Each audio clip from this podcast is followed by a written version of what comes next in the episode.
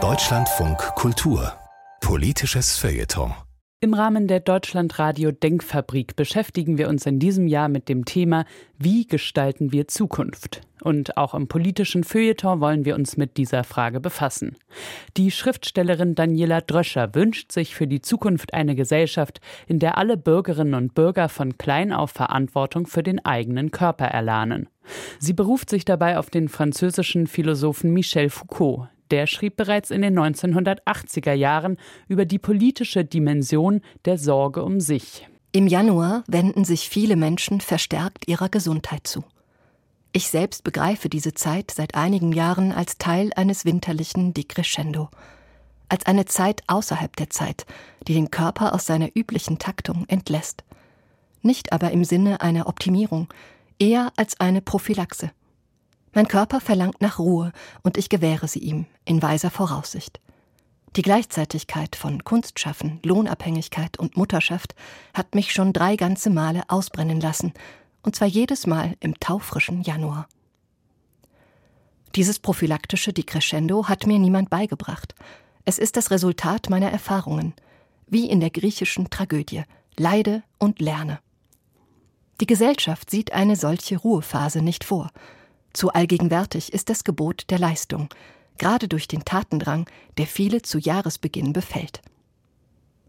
Sich ausruhen, merke ich jedes Jahr wieder, will entweder erlernt sein oder gelernt werden. Zwar weiß ich von meinen Eltern, dass man auf seinen Körper hören soll. Vorgelebt haben sie mir allerdings etwas anderes. Leistung ist der Dreh- und Ankerpunkt meiner erlernten sozialen Grammatik. Ich gehöre einer Generation an, die dieses Arbeitsethos lange nicht hinterfragt hat. Bei jüngeren Menschen ist das anders, wenn auch nicht bei allen. Sich ausruhen, auf den Körper hören, das lernt eben nicht jeder. Es ist abhängig von der Erziehung, dem Elternhaus.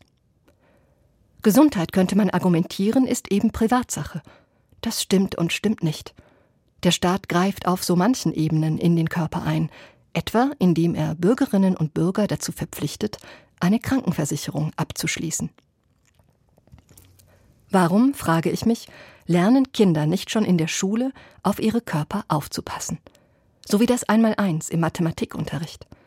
Oder warum lernen wir als Erwachsene es nicht später?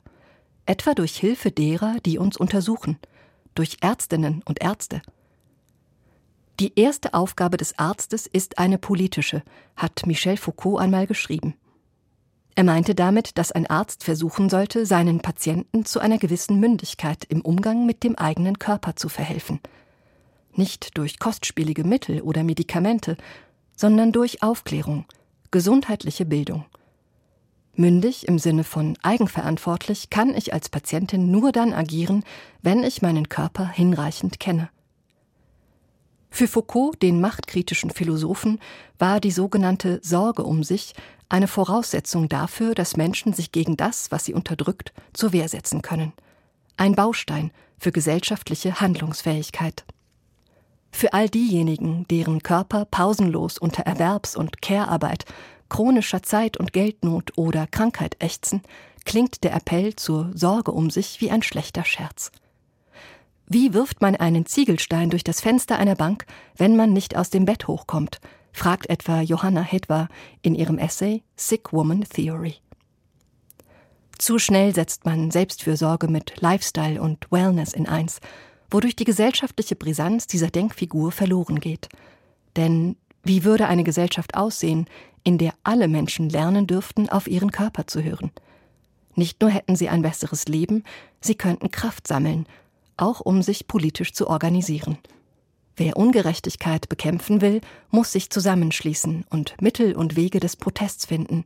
Manchen gelingt es sogar vom Krankenbett aus. Sie hörten ein politisches Feuilleton der Schriftstellerin Daniela Dröscher auf Deutschlandfunk Kultur.